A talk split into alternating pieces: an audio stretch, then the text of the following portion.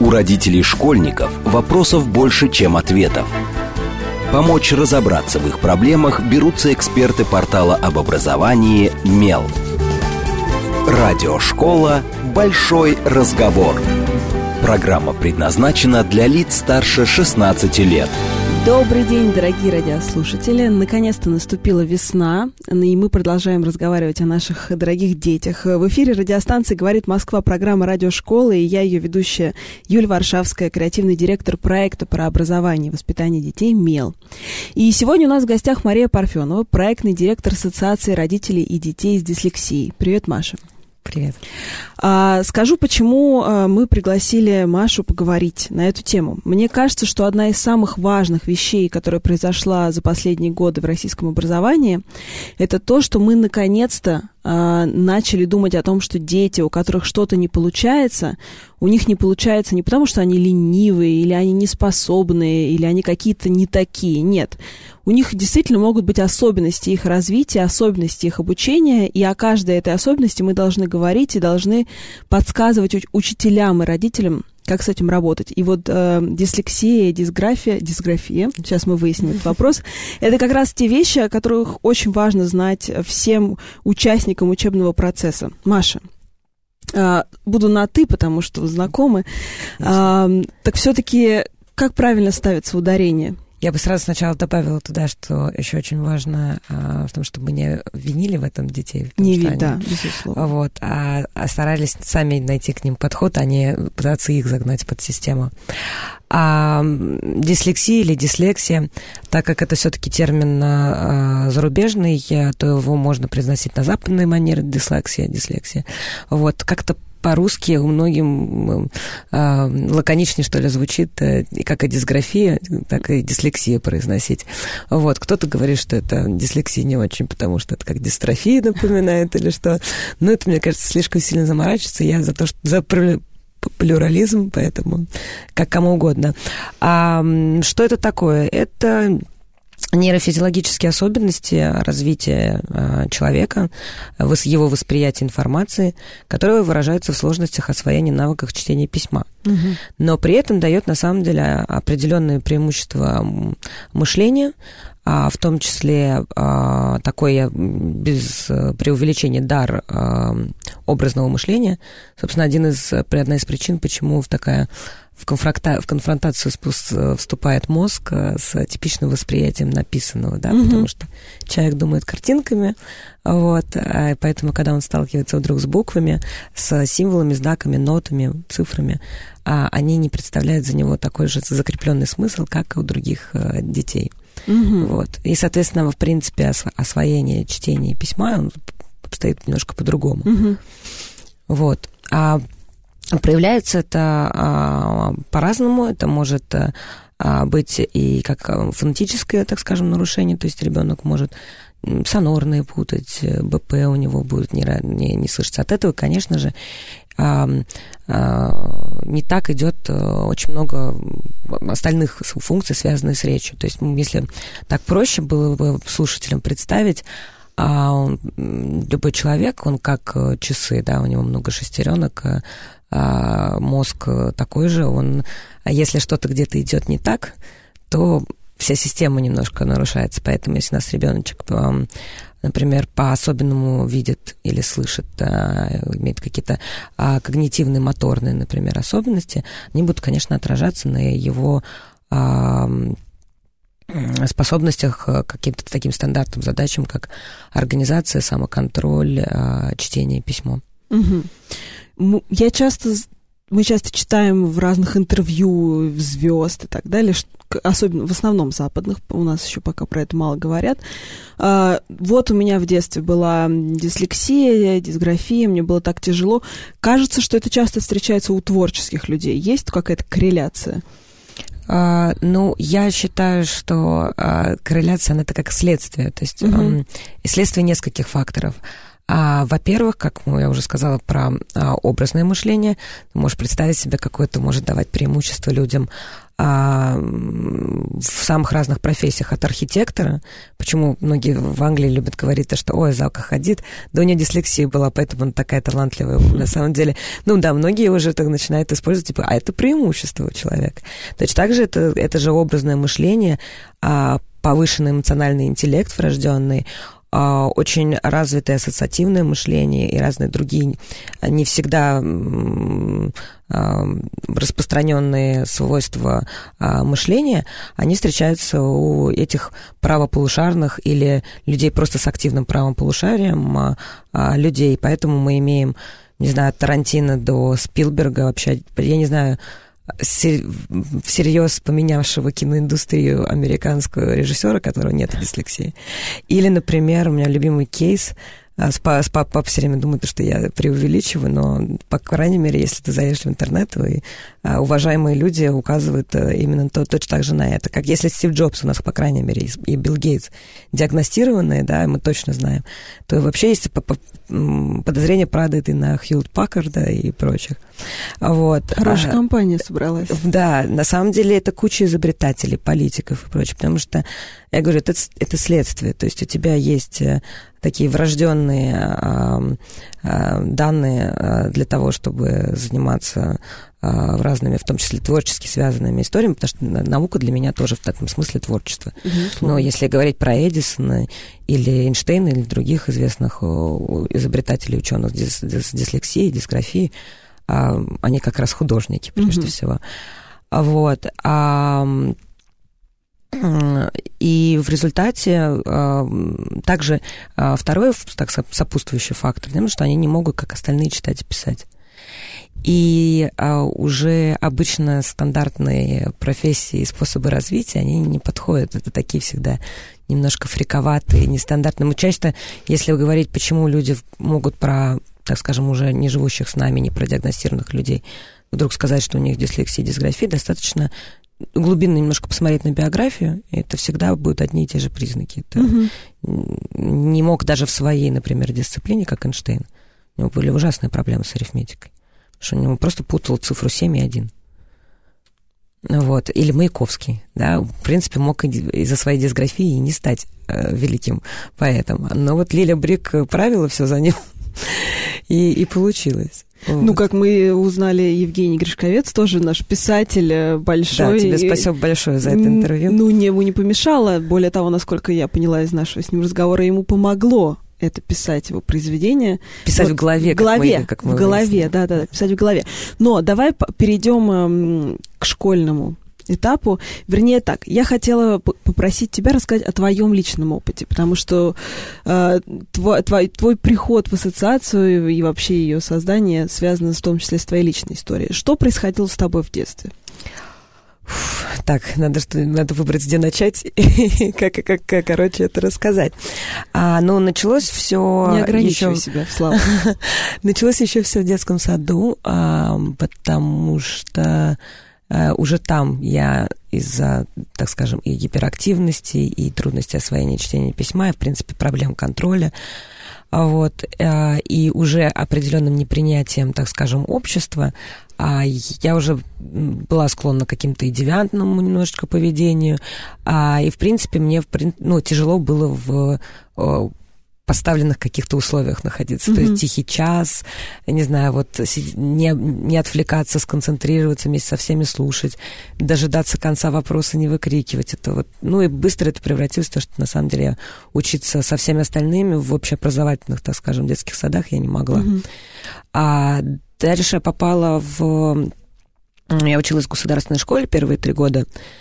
И, наверное, это самое большое негативное, собственно, влияние, на которое меня а, оказало образование, потому что я, естественно, как и большинство, да, вот, одна, одна пятая, одна, одна четвертая да, страны, которые сталкиваются с этой проблемой, да, четверти людей, у них такая же примерно ситуация, они попадают в простое образовательное учреждение.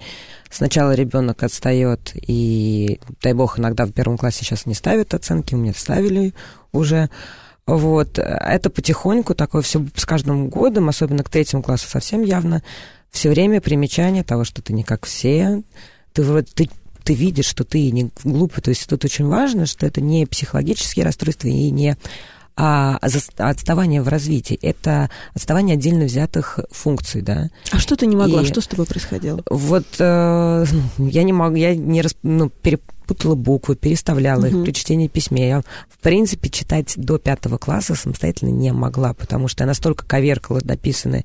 Прочитать у меня столько уходило энергии на то, чтобы э, разобрать эти буквы, раз, э, в смысле узнать их, да, сложить их слово и сделать вот эту морфемную э, фонетическую э, связь mm-hmm. составить, что вся энергия моего мозга, что это мне требуется в пять раз больше минимум энергии для того, чтобы это сделать, чем простому ребенку, mm-hmm. обычному ребенку, да, а вот, э, нескромно сказала, простому, вот, в результате все, все, вся энергия, все уходила на то, чтобы сделать вот это простейшее действие, которое у многих уже автоматизировано, а у меня оно не было, и точно так же было с письмом, то есть столько уходило энергии для того, чтобы букву «Ж» все-все-все написать, что «Жиши» могло писаться «сы», вот, или такие типичные логопедические ошибки, которые, в принципе, у нас на самом деле существует список логопедических ошибок учителей. Я не очень понимаю, почему они его стабильно игнорируют.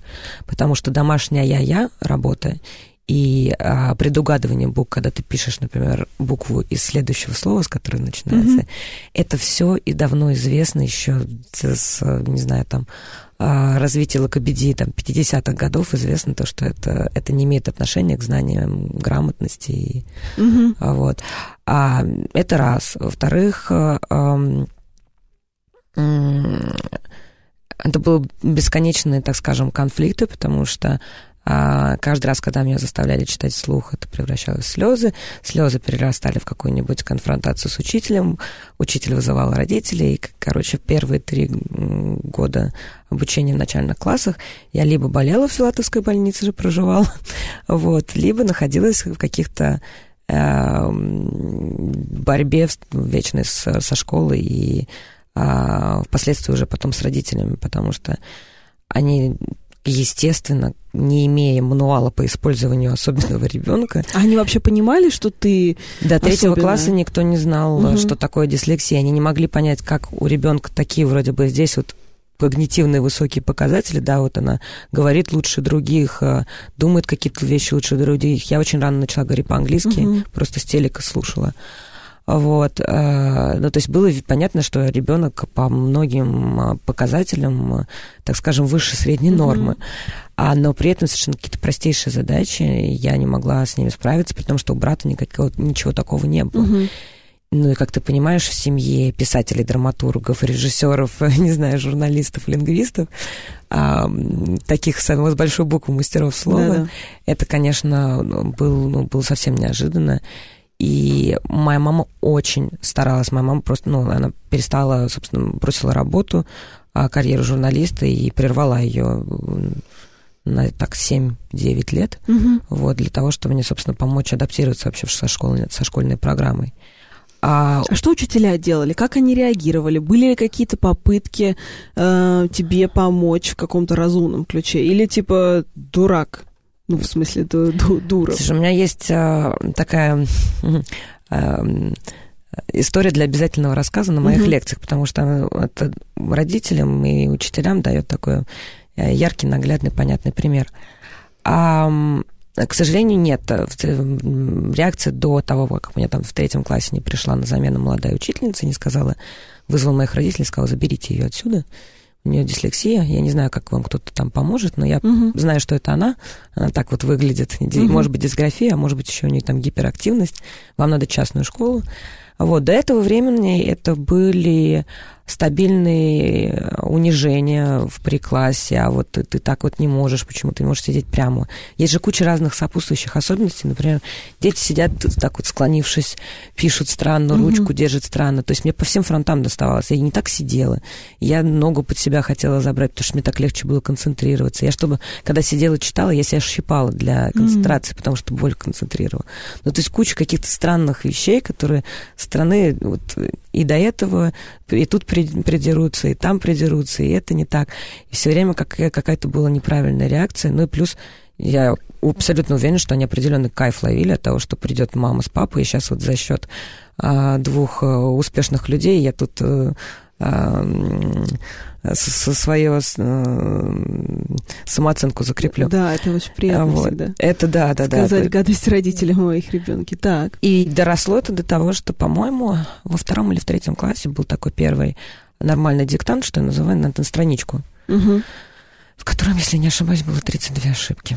И из-за этого, собственно, после этого были такие же окончания третьего класса повторные с таким же примерным результатом. Собственно, после этого меня не хотели переводить, потому что я училась 1 и 3, брать четвертый класс. Меня вызвало, не знаю зачем, выдумала такую встречу. Классная руководительница посадила с директором, с заучем, а показывает мне вот этот диктант, и говорит, а что с тобой делать? Он говорит, ну ты понимаешь, что, что тебя, говорит, в третий класс, он говорит, вообще непонятно, как ты из первой ты закончила. Вот. И потом ну, произносится просто гениальная фраза, а, ну не может такой ребенок в такой семье родиться, тебя по-любому удочерили.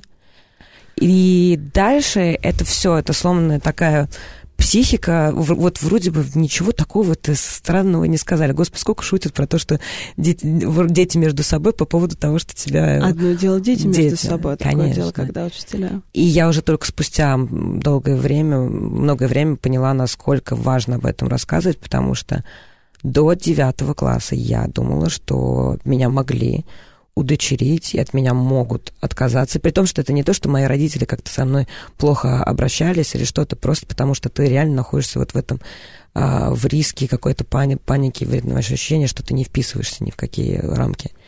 Вот. И я на лекции прошу учителей, э, родителей меня услышать а по поводу того, что ребенок не может знать, что его безусловно, будут любить, что от того, что он получает двойку по русскому языку, от того, что он маме каждую неделю дает бессмысленные обещания, которые он вообще не понимает, как он исправит, он хочет получать лучшие оценки. Любой ребенок хочет принести маму пятерки. Угу. И история про то, что ребенок ленится, это бред, потому что он до 12 лет он физически не может лениться. Угу. И думаю, ты сама как мама понимаешь, что, что если ребенка что-то получается, он это будет делать. Если у него не получается, он, конечно, естественно, у него ему будет не хотеться это делать, но это не связано с ленью. Угу. Это связано с защитой, тем, что как бы, ты сам себя угу. защищаешь от этих неприятных эмоций. Вот, поэтому люди должны понимать, что когда они какие-то говорят вещи или ставят оценки, они могут э, серьезные травмы наносить. Угу и такие очень темные мысли вызывать э, в сознании таких светленьких головушек. Угу. Давай с тобой поговорим э, про конкретику. Угу. Потому что я могу предположить, э, хотелось мне бы быть неправой, но вряд ли, э, что большинство учителей на сегодняшний день, особенно там не в московских школах, просто даже не, не знают, как им узнать эти особенности, да, и как им отличить... Э,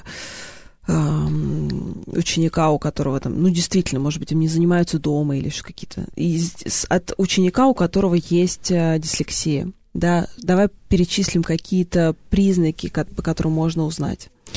Ну, вообще тут очень важно обозначить происхождение трудностей обучения, да. потому что помимо того, ну, это история генетически прежде всего и нейропсихологическая, конечно же, идут параллельные Э, влияние экологическое и социальное. Угу. Поэтому если ребенок, например, э, э, не обязательно, что он родился, так скажем, нейронепипичным сразу, у него могли быть какие-то предрасположенности, а он в детстве переболел много, а он какие-нибудь был на каких-то антибиотиках, которые в том числе тоже могут влиять на, на наш перформанс, mm-hmm. наши результаты, да, обучения. Вот, но, конечно, социальное обуславливание это, не избежать. То есть, mm-hmm. если в Америке есть чудесное исследование, которое в том числе было связано с дислексией и с другими речевыми развитиями у детей, они исследовали, что в обеспеченных э, семьях, белых семьях, э, там, условно, в штате Нью-Йорк, и необеспеченной семье в а, Миссисипи, а, в цветной, например, да, а у ребенка на, к первому классу, например, будет на 5 миллионов слов меньше услышано и, и увидит и услышит, чем а, дети в черных а, семьях, живущие в неблагоприятных районах. Ну, это, конечно же, это нельзя говорить, что это не влияет на...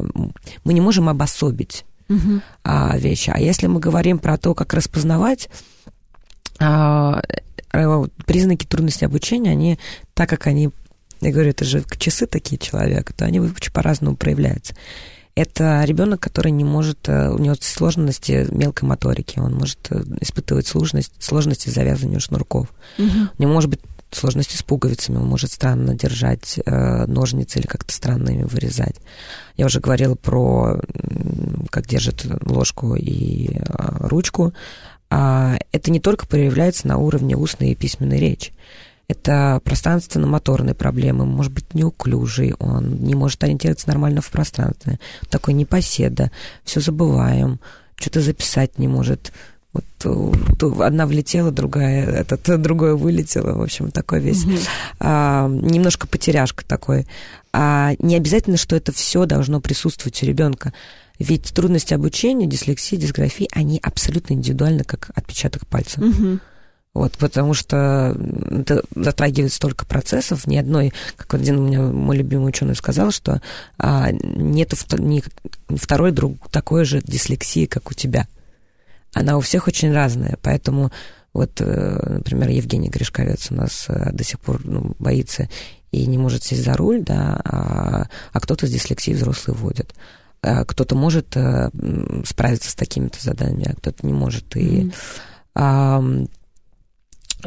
учителя должны прежде всего обращать на а, совершенно простые такие вот вещи, как отставание или отставание от возрастной группы. Угу. Вот. И, как я говорю, такие вот сопутствующие, типа шнурков. А, прекрасный пример, кстати, не ориентируется, плохо запоминает а, времена года, в принципе, понятия угу. и концепции измерений, да, то есть что такое час, что такое минута, километр, метр.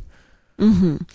А ну вот то, что ты описала, оно, например, может э, указывать на СДВГ. Да, он похоже, да? Там числе. Но вот есть какие-то штуки именно про дислексию и, и дисграфию, которые, которые прям вот точно тебе, ну, я не знаю, связанные с буквами, с цифрами. Вот учитель видит домашнюю работу, и тут у него должно щелкнуть. Ну, зависит от возраста, но, конечно, а, переворачивание букв и фонетические, логопедические ошибки, про которые я уже угу. говорила, это раз. Угу. Конечно, оборот на переворачивание букв «э», оборот на, на, на, наоборот, у нас все угу. пишется, и «з», и «е». То есть как зеркаль. Да, зеркаль это буквы, это, это один из самых частых признаков, если говорить про письменную речь. Вот. И если говорим про устную и про письменную, в том числе, это фонетическое нарушение. Угу. То есть детишки, которые дуб или дуб, угу не, не различают. И ошибки, соответственно, когда они на диктанте или когда они читают, они такого же характера будут совершать. Угу. Ну, то есть, по сути, э, такие дети не могут писать диктанты, не могут выполнять какое-то количество стандартных, стандартизированных форм отчетности в школе. Без определенной, ну, многие без определенной подготовки, да, они будут, это будет совершенно не репрезентативно угу. им способностям. Просто это не далеко не лучший способ понять их, э, оценить их возможности. И ну, вот у нас есть чудесная картинка, э, очень любим там Сейчас тебе покажу. Это вот животные разные, э, от пингвина до обезьяны, угу. выставлены в ряд, и перед ними сидит учитель и говорит, а давайте сейчас все задания залезть на дерево. Вот. Ага. И как вот, когда у тебя в классе сидит, да, слон, слон. рыбка э, золотая, значит, э, собачка, значит, пингвин, и обезьяна, кто и в результате лучше справится с заданием? И справедливо ли всех разных оценивать одинаково? Нет, несправедливо, нет, несправедливо. Но все-таки э, тебе скажут в ответ на это, что да, все дети разные, но есть дети с особыми потребностями. И, ну, например, в, я хочу, хочу, пытаюсь понять, какие есть степени, что ли, внутри этих, этих особенностей. Потому что э, дети с аутизмом, это может быть 500 детей совершенно разных да, то есть может быть тяжелый аутист, у которого у вас больше классификации, так да, скажем. Низко, низкофункциональный аутист, который не разговаривает, а может быть высокофункциональный аутист, который решает все лучше в классе. Вот в этом смысле есть ли, есть ли какая-то классификация внутри дислексии? А, ну, так как э, иностранцы, например, наши зарубежные коллеги под дислексией объединяют все и дисграфию, и а, дискалькулию, и разные какие-то другие особенности, а, то у них есть градация в степени, как это проявляется. Угу. У нас же в, нельзя это на четкие какие-то угу. группы поделить. Вот, но да, это измеряется, как это, как, угу. в какой степени это развито. Мы прямо сейчас прервемся на новости, а потом мы вернемся в эфир и поговорим с Машей Парфеновой о том, что же делать и как помочь таким детям. У родителей школьников вопросов больше, чем ответов. Помочь разобраться в их проблемах берутся эксперты портала об образовании «Мел». Радиошкола «Большой разговор». И снова здравствуйте. А, мы продолжаем разговаривать с Марией Парфеновой о том, а, как живут люди дети с дислексией и дисграфией, и как им можно помочь. Маша, мы с тобой подробно поговорили в прошлой части эфира о том, что это такое и как с этим жить, что делать. Если на сегодняшний день, я не знаю, на Западе или уже в России а, какие-то системы, какая-то схема помощи? Что вообще делать? Как протекает эта особенность в жизни ребенка? Ну, к сожалению, у нас нету, к сожалению, пока в стране выработанного маршрута прям по стране. Что делать? То есть, условно, если, как это Мария Михайловна Петровская у нас любит приводить в пример, что ребенок заболел, да, у нас есть алгоритм, мы зашли, вписали симптомы или что-то, нашли специалиста, ну, вот, поехали, решили ситуацию. А, к сожалению, у нас а, а, пока даже нету, а, так скажем, государственной площадки онлайн, на которой была бы собрана единая информация, которая бы ну, вообще говорила бы родителям о том, что если у вас такого, если у вас не успевающий ребенок, то вам надо обратиться к психологу, медико-педагогическую комиссию. Все люди узнают переписки с форумами и прочим, то есть через личный опыт обивания значит, порогов, э, закрытых возможностей, непонимающих специалистов, у нас нет реестра, к сожалению, в стране, которые могут э, пойти и найти себе в регионе человека, который точно знает, что такое дислексия, не будет ставить ребенку ЗПР, к сожалению. А ЗПР это что? Э, замедленное развитие, а. да, в общем, э, который не имеет отношения к нам. И вообще, на самом деле, в D, форме DS, DSM-5, это который стандартного угу. психо психологического анализа, классификации особенностей, так скажем, психологических, ее даже нету. То есть, как бы это такая э, устаревшая, не, неправильная фор, формулировка. А делать э, всю, все, все, что, всю систему, маршрут, который, собственно, должен быть у родителей, мы его, собственно, сейчас формируем. А на данный момент э, всем родителям необходимо обращать внимание на уже перечисленные угу. нами признаки, по возможности с такими трудностями, а, если есть в регионе, обращаться к логопедам, э, психологам, если есть нейропсихологи, тем более, а, за помощью. К сожалению, пока Говоря про нейропсихологию, я думаю, ты сама знаешь, какое это зачастую шарлатанство. Да, к сожалению. Вот. А, у нас большая проблема по, в самых разных а, плоскостях, которых должны, собственно, решаться, и в тех сферах, которые должны взаимодействовать, чтобы формировалась это естественная поддержка. Вот. Но мы над этим работаем. Пока родители могут обращаться, так скажем, к существующим специалистам, но уже с августа этого года выйдет первый онлайн-курс, а, а, который э, создаст сертифицированную, собственно, программу выпуска таких э, специалистов. Будет несколько уровневый для тех, кто закончит все 72 часа. Это получается уже сертифицированный специалист с, с дипломом государственного образца. Угу. То есть не просто прослушал какой-то курс без экзаменов, без всего, получил угу. классифик, классификацию, как мы, в принципе, знаем, а, это часто происходит. Вот. А затем а, мы плотно. Это большое, конечно, для нас событие было, что в прошлом году создалась рабочая группа угу. Министерства просвещения, собственно, которая занимается вместе с нашими научными экспертами а это ведущие ученые в области речевого развития, трудностей обучения, такие как Татьяна Васильевна Ахутина, а, как Александр Николаевич Корнев, как а, Елена Леонидовна Григоренко, Черниговская и другие. То есть а, нам удалось собрать серьезную экспертную группу людей, которые работают, в том числе Министерством просвещения, а, над а, модернизацией государственной а, психолого-педагогической помощи, над ее стандартизацией, да, и над ее модернизацией, потому что именно для того, что у нас были системы классификации, о которой ты ранее спросила, а, систему выдачи послаблений, угу. учитывая эти особенности. Для того, чтобы у нас люди, приходя на ЦЕП ПМПК в Москве и ПМПК, я не знаю, там в Владивостоке, получали одинаковую информацию, одинаковую помощь, а не так, чтобы в одном хейтили, в другом так, в третьем эдак. А, это серьезная проблема. И э, сам, ну, то есть на самом деле это самое важное, что сейчас должно быть сделано, это вот эта э, основа, без которой мы не сдвинемся. Она законодательная, э, она просветительская, э, вот, и доступности, собственно, получения этих, э, этих квалификаций. И пока мы это не... Э, у нас все это не запустится, собственно, как раз к осени, mm-hmm. собственно, два года мы шли к тому, чтобы сделать такой комплексный э, запуск решений. Угу. А есть у государства вообще э, интерес к тому, чтобы этой темой заниматься? Ты Я вот... боюсь спугну... спугнуть угу. невероятный. Угу. Потому что на самом-то деле, если говорить без всяких там э, осуждений, э, объективно есть э, попытка за, заинтересоваться, так очень аккуратно говорю, инклюзией, да, и это видно по всем направлениям, и у нас есть, в конце концов, закон.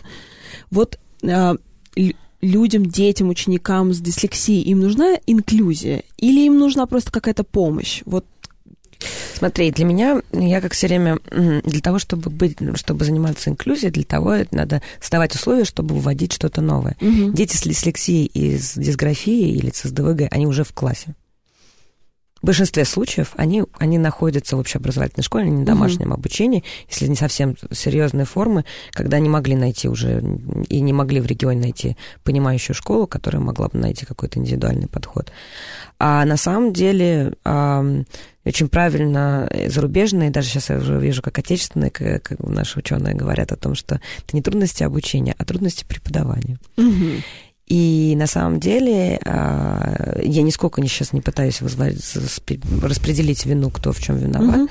но если у нас а, учителя в ближайшие несколько лет а, получат необходимую им информацию, то их жизнь заметно облегчится, и это не имеет отношения к инклюзии, потому что это просто возможность учитывать то, что у тебя есть 20-30% учеников в школе, которые слышат и видят по-другому немножко.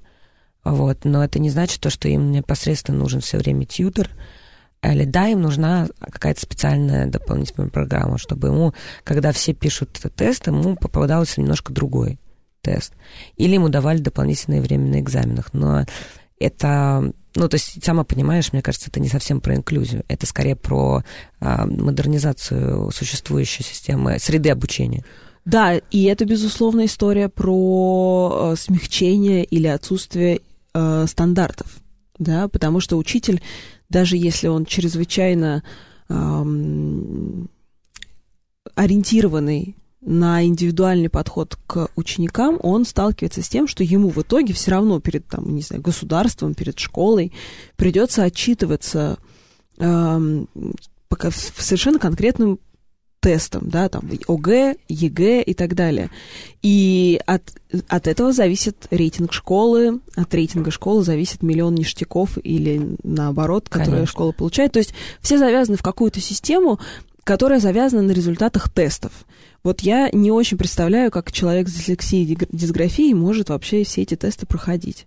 Ну, я ждала ЕГЭ на 4. Вот, это, это ужасно интересно. Ну, у меня была ситуация с тем, что у меня просто мне попался в, когда свалился на мою голову обязательно ЕГЭ по русскому языку, а, в девятом классе у меня появился тьютор по русскому, которая просто находила самые нестандартные способы, чтобы у меня усваивалась информация какими-то стишками, правила запоминать, или там Степка хочешь щец, фу, до сих пор помню. Это все, все, это все глухие мне было запомнить. Ага.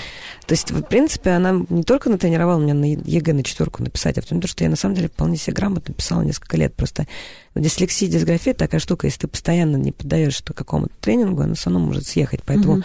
по-английски от руки я прекрасно пишу, потому что я после этого очень много времени э, научно работала на, на иностранных языках. А по-русски не писала, поэтому, я думаю, если сейчас взглянешь, это а, АТАС. Вот. А, детям, конечно, нужны а, специальные условия, говоря про дополнительное время на экзаменах, но у нас все, что мы хотим дать нашим детям, да, детям а, с дислексией, дисграфией, это все подходит всем детям. Это очень важно. А что нужно детям для, с трудностями обучения для изучения языков? Мультисенсорный подход, да, когда угу. мы и глазки, и ручки, угу. и эмоции включаем, и через опыт пропускаем, да. Угу.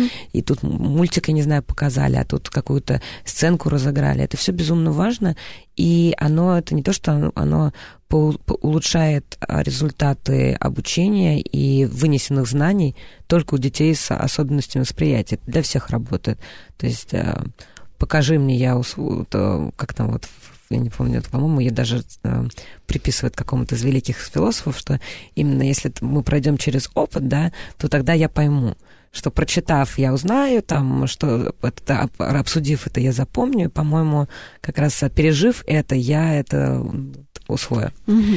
И она абсолютно, конечно, про всех детей, про любое образование, и ну, надо просто уйти от системы, изобретенной при, Гутен... при изобретении гутенберговского станка, когда мы вдруг решили, что книжки — это и лучший способ передачи информации. Ну, тем более весь современный мир, он движется от э, буквенной к визуальной, э, визуальному восприятию информации, чему я, как журналист пишущий, конечно, немножко мне это заставляет грустить, но если мы говорим об этом в отношении детей, которые иначе не могут, э, я, конечно, за, и э, на моего сына с аутизмом это тоже распространяется. А, ну, смотри, пока происходят какие-то тектонические сдвиги, я надеюсь, они произойдут в том числе с вашей помощью, а, вот нас слушают учителя, я уверена, а, и они узнают что-то про своих учеников сейчас. Что можно делать вот на таком ми- микроуровне, да, вот а, наши, там, наши слушатели узнали кого-то из своих учеников.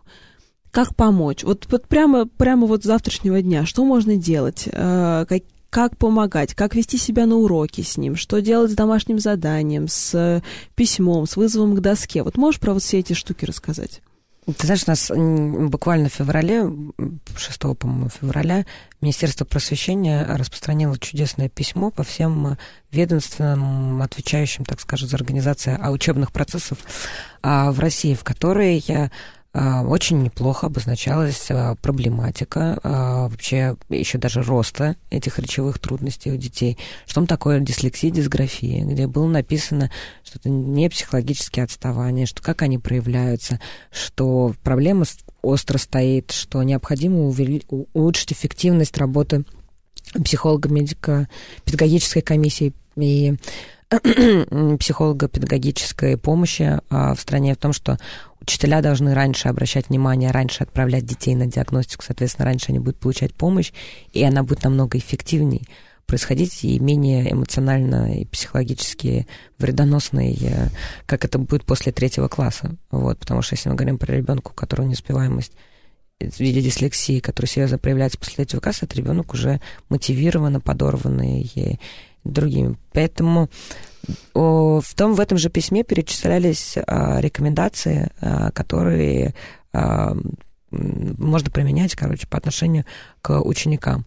Это снижение количества письменных заданий, это, в принципе, снижение объема ДЗ, это дополнительное время на выполнение заданий письменных, это возможность устных каких-то ответов. На самом деле, даже э, учитывая, что у нас пока не вышли подзаконные какие-то акты, проекты, которые бы сверху говорили, что это надо делать. У нас на самом деле они юридически могут это делать. Угу. Но, как ты очень правильно подняла тему с тем, что а, им же отчитываться за оценки, и учителя, и директора, особенно те, которые сейчас вовлеклись в процесс, они прекрасно знают, что пока семья не сходит на психолого-медико-педагогическую комиссию и не получит заключение о том, что ребенку нужен логопед особые и особые условия, а там уже школа может выбрать и дополнительное время, снизить задания и прочее. Пока они от специалиста не получат необходимую бумажку, которую все боятся и считают белым листом, да, да, да, всего, конечно. то а, они ничего не могут а, получить, и школа всерьез не может помочь. Поэтому тут очень важно, что, во-первых, помимо законодательного развития, тем, чтобы развивались люди, которые, во-первых, сидят в этих комиссиях и пишут эти заключения, чтобы они реально писали дислексии, а вот, а учителей очень важно в том, чтобы вступать в здоровые разговоры с родителями, а родители здорово к ним тоже прислушивались. Да, вот сейчас вот внимание всем родителям, mm-hmm. которые нас слушают. А если вас отправляет классный руководитель на психолога медико-педагогическую комиссию, то он не пытается избавиться от своей ответственности или а, доказать, что с вашим ребенком что-то не так, поэтому он не может его обучать как остальным. Помогите им тоже а, потому что они ну, чисто юридически не могут а, закрывать глаза на логопедические ошибки, если у них на то нет оснований. Угу. Вот. А, поэтому тут очень важен, мне кажется, здоровый разговор, чтобы а, вместе просвещались, а вместе находили пути решения, не боялись, и заключение по МПК это не белый лист, не конец, и ребенку не перекроют от этого карьеру и не знаю, военную карьеру, как многие переживают, что в кадеты не возьмут. Да, я с трудом представляю так, такого ребенка. Я не знаю насчет дислексии, но вот аутисты, конечно, в армии это, это забавное зрелище. Ну, забавное в кавычках, естественно. Хорошо, расскажи, пожалуйста, про э, то, что происходит вообще с этим на Западе, потому что мне кажется, что это как раз история, на которую можно там посмотреть, как это сделано в других местах. У тебя есть свой опыт обучения за границей. Он тебе помог? Конечно. И, и что отличалось от того, что происходило с тобой в России? Ну, все капитально а, отличалось. Мне в России никто диагноз даже не мог поставить и сказать четко, как чего помогать. А сейчас уже ставят диагноз? Сейчас уже, сейчас уже ставят, конечно, угу. диагноз. В, в, в, в моем детстве такого не было. И я в 17 лет узнала, что у меня дислексия, дисграфия, синдром дефицита внимания. Вот, э, я училась в международной школе за рубежом в 12 классе. У меня были не самые лучшие оценки. А тут в один день брат, э, сидя на портале, эм, так скажем, школы, Говорит, а поди сюда, там про, про таких, как ты написано. Помнишь, я там говоришь, что это дислексия или что? Он говорит, ну тут пишешь, что у тебя специальные условия могут быть. За совсем не маленькие деньги меня отправили к нейропсихологу. Я получила несколько дней ходила, проходила разные тесты, по-моему, все Это вместе. был платный тест? Конечно. Угу. Около 10 часов примерно это заняло. Мне сделали огромный такой там, с цифлограммой со всеми делами заключение, в котором написали мои сильные, слабые стороны, какие рекомендации, как это отража, отражается, в принципе, на моих каких-то других когнитивных э, а, способностях. Вот, и я получила дополнительное время на экзаменах, я получила возможность э, брать книги в библиотеке дольше, а по не... учителя имели возможность не оценивать а также строго мой, мой, мое правописание и грамматику, и вообще возможность выразить себя письменно. Вот. А то же самое получила в университете в Лондоне. Вот. А все те же самые послабления, 30% дополнительное время. Возможность, кстати, писать на компьютере экзамен. Тоже очень полезно. Вот. И в Лондоне мне даже дали свой кабинет в библиотеке. Это было прям вообще отдельно зашибись. У меня было тихое пространство с компьютером, которым я могла слайды было закинуть, и там такая программка, которая тебе вслух их читает. Вау. И такая же программка, это же, которая, чем дольше ты пользуешься, тем лучше она распознает голос.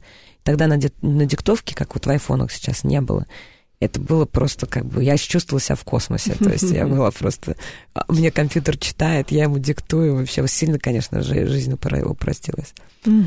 Вот. Но а, ты сказала, вот надо посмотреть туда есть позитивное, а есть негативное, которое надо смотреть. Да, и, безусловно. И не, как я все время с нашими американскими коллегами обсуждаю, что не дайте нам совершить э, ошибки, которые, как вас, заставили 50 лет э, какие-то вещи делать.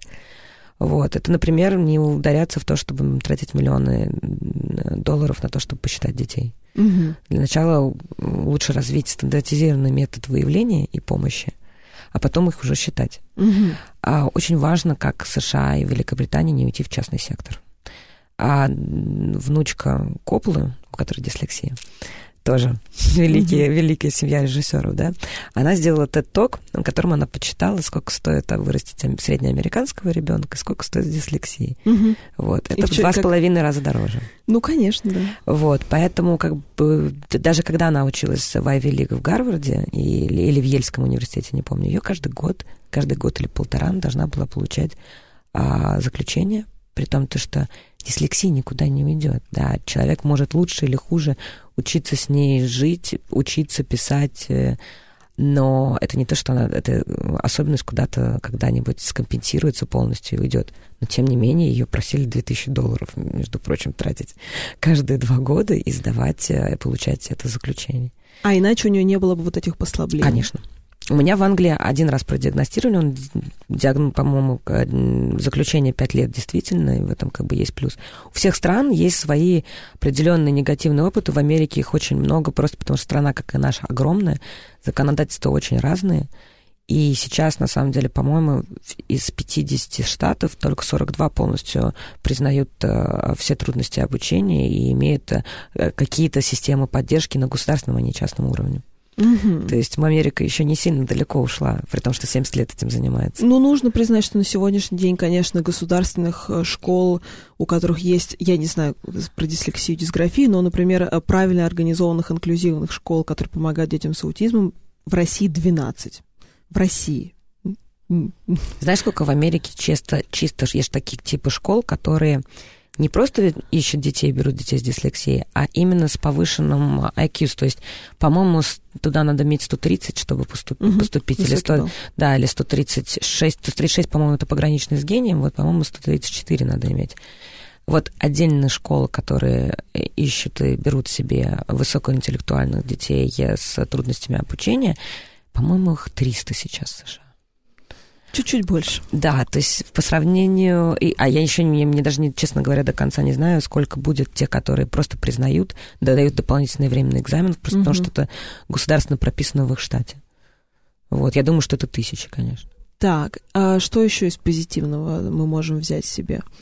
А это обязательное повышение квалификации регулярно в любых направлениях, потому угу. что а, детей разных а, все больше, и это потому, что мы социальным образованием были доступны становятся. Это и экологические, и социальные факторы, и самые разные.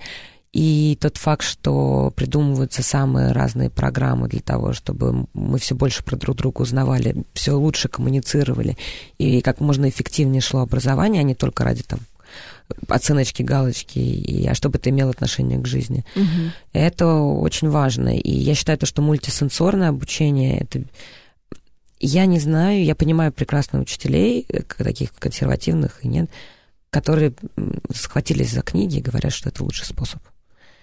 Мы живем в современном Им мире. Я, и я их прекрасно понимаю. Но вот а, ребенок, который потребляет столько кадров в секунду и живет в таком мире с клиповым мышлением и прочее, ну, алло, книжки уже... Ну, вы сами себе портите жизнь. И это очень классно, что все-таки и в Азии, и, а, и, на, и на Западе, и на Востоке а, люди потихоньку от этого отходят. Конечно, это все равно есть, и это основа. Мы никуда от этого не уйдем, от письменности. Вот, но а, не использовать Потому что в работе мы далеко не все упирается в прочитать и написать. Особенно в современной профессии. Это, это безусловно, безусловно. У нас осталась одна минута. Маша, расскажи, пожалуйста, про ассоциацию. Где, как ее найти, чем она занимается, кто в нее может обратиться? Dyslexia.rf это сайт наш. Обязательно подписывайтесь, обращайтесь через наши соцсети, это самое эффективное. У нас просто кладезь информации. Мы, я с гордостью могу сказать, то, что это, это и подойдет источник как и для специалистов, так и для родителей. Обращайтесь за помощью. Мы постараемся найти в вашем регионе каких-то специалистов. А вы можете найти массу полезной информации у нас в соцсетях и на сайте. И Работаем в самых разных направлениях, от, как я сказала, законодательных решений до поддержки научно-исследовательской и а, педагогической базы. Огромное спасибо. У нас в студии была Мария Парфенова, проектный директор Ассоциации родителей детей с дислексией. А, и мне кажется, мы говорили на очень важную тему. Будьте внимательны к своим детям и ученикам. Спасибо, Юля.